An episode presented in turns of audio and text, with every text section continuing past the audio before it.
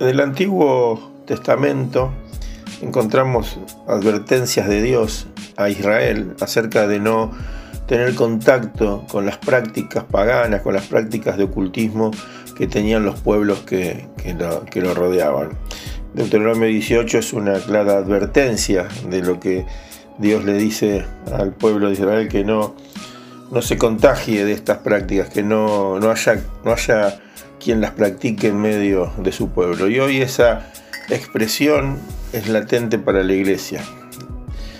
El Espíritu Santo nos dice, tengan cuidado de tener contacto con todo lo que sea eh, oculto, con todo lo que venga del mundo del oculto. ¿Y qué cosas son las que vienen del mundo del oculto? Las religiones eh, de influencia eh, pagana, de influencias hindú, de influencias eh, africanas, eh, tienen todo lo que, lo que nace de eso es, ocultismo, ¿no? movilizado por, por, demonios.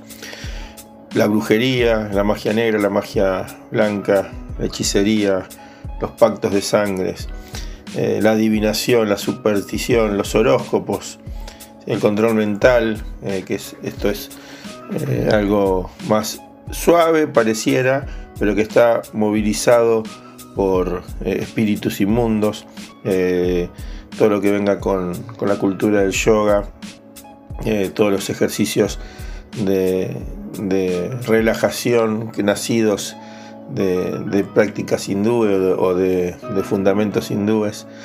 Bien, hay un montón de situaciones que, que nacen del ocultismo.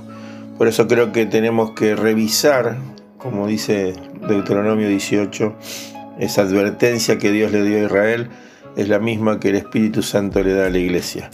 No sea hallado en ti quien practique alguna de estas eh, prácticas de ocultismo. Que el Señor nos dé sabiduría para entender que muchas de las cosas con las que nos rodeamos día a día eh, son eh, nacidas del ocultismo y eso afecta a nuestra eh, vida cristiana y tenemos que rechazarla y decir claramente que no las practicamos y, y cualquier advertencia en nuestras casas que haya respecto a la práctica de estas situaciones debemos rechazarlas.